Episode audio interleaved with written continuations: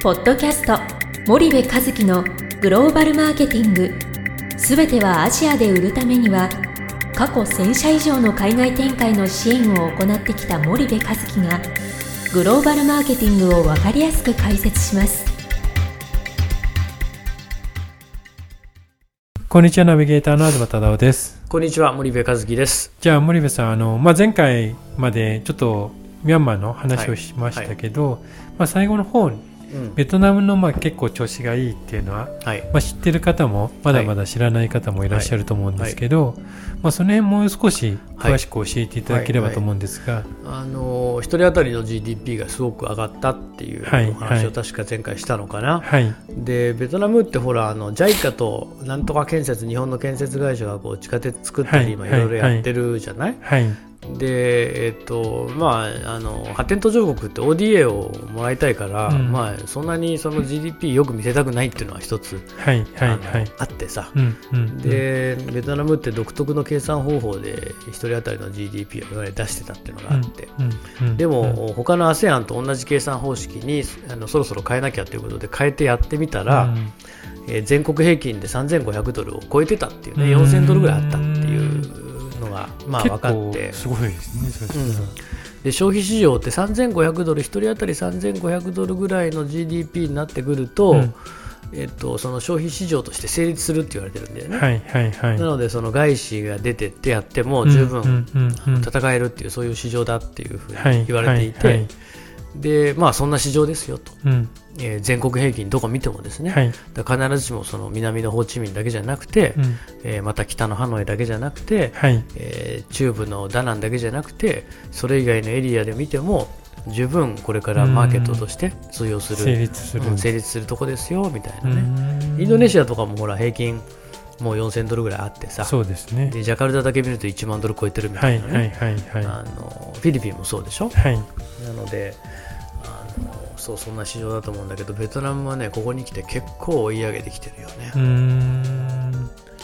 そうするとベトナムもうん。やっぱり、まあ、ベトナムを先にやりつつも、ミャンマーに手をうん。うん、つけるっていうやり方なんですかね。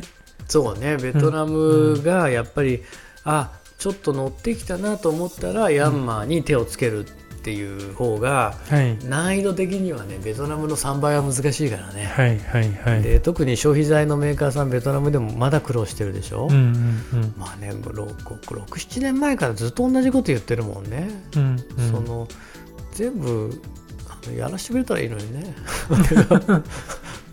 でどっかの会社のあれになっちゃったけども、はい、はい、はい。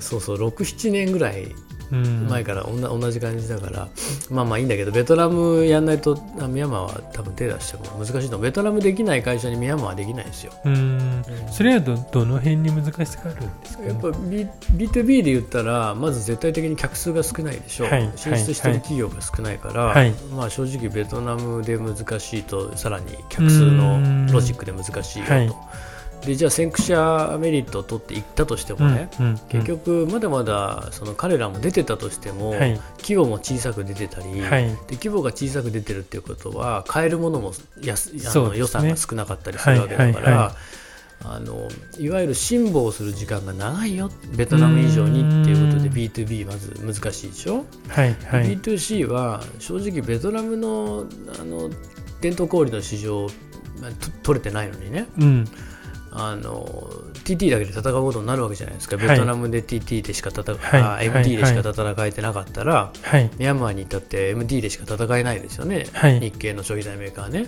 でそうすると MT の数がもうベトナム以下なのに、はい。あのイオンもまた出てないのにうん。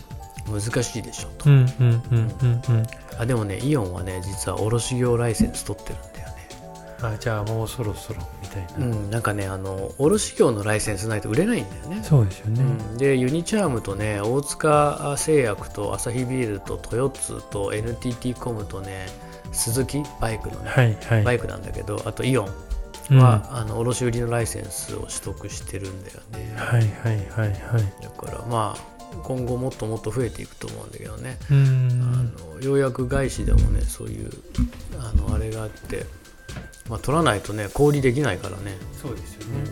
うん。うん。あそうそうイオンはあるんだ。イオン、うん。イオンはあるの？はいはい。ごめんなさい。そう。あのちっちゃいスーパーとかねイオンなんとかっつってうん。ね買収してイオン出てるんですよ。ベトナムもベ調子いトナムみたいな大きな感じではない、うん。ちっちゃいやつが出てたと思うはい確かはい今大きいのが出てるいや大きいのはまだないと思うな。うん。ちっちゃいのが出てた。はい。そう。だこれから出すんでしょ。テステストしてんだと思いますよ。そうですね。実験店なんじゃないですうかね。んベトナムで大成功してますもんねイオンさんね。ね。今6店舗ぐらいあるのかな。そうですね。あのホーチミンのイオンのね4階だっけ？何階かなあのうどん？はい。花丸うどん？はい。の玉釜うどん？はい。日本じゃ食わないでしょ？そうですね。あれをベトナムで食うのが僕本当好きでね、うん全然関係ない話をすいません、はい。わかりました。じゃあちょっとあのーまあミャンマーの件について少しまとめて、まあ、今回終わりたいと思うんですけど、うん。まあ行ってみた感想と今後うん。うんどうなっていきそうなのかっていうのははい森部さんなりの見解いただいてはい。終わりたいと思います。はいはいえっとミャンマーは、まあ、まとめるとはい。ベトナムのやっぱりまだ3割もしくは3割5分市場はいですと、はいでなのでやっぱベトナムでそれなりにえーできてない会社がミャンマーに手を出すっていうのは結構難しいんじゃないかなというふうに思います。で多くの企業は今タイからねタイの駐在員が出張ベースでこう見てたりとかベトナムからあの出張ベースでやったりとかっていうふうにしてるので、まあはい。タイベトナムに出てるような企業が次の戦略うん的市場としてやるっていう、そういう市場じゃないかなと。なるほど。でこれからまあ有望だと思います。で、はい。もちろん先駆者メリットっていうのは当然あるんだけども、うんうんうん。これね騙されちゃいけなくて、い。先駆者メリットって早く行くっていうだけじゃないんだよね、はい。で早く行くってことは辛抱する時間が長いから投資期間が長くなるから、うんうん。それだけの投資の覚悟があっていく。っていうのが先駆者メリットの本当の意味でね、はいはいただ早く行けば先駆者メリットを得られるなんてのはこれは真っ赤な嘘なんで、うん。そういう意味でしっかり長く投資をしていく覚悟があるんだったら、はい。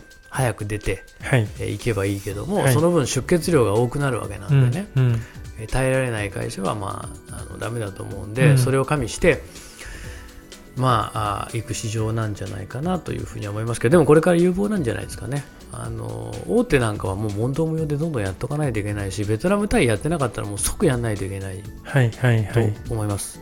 わかりました。はい、じゃあここまでにしたいと思います。はい森部さんありがとうございました。はい、ありがとうございました。本日のポッドキャストはいかがでしたか？番組では森部和樹へのご質問をお待ちしております皆様からのご質問は番組を通じ匿名でお答えさせていただきます podcast アットマーク spydergrp.com ポッドキャストアットマークスパイダー grp.com までたくさんのご質問をお待ちしております。それではまた次回お目にかかりましょう。ポッドキャスト森部和樹のグローバルマーケティング。この番組はスパイダーイニシアティブ株式会社の提供によりお送りいたしました。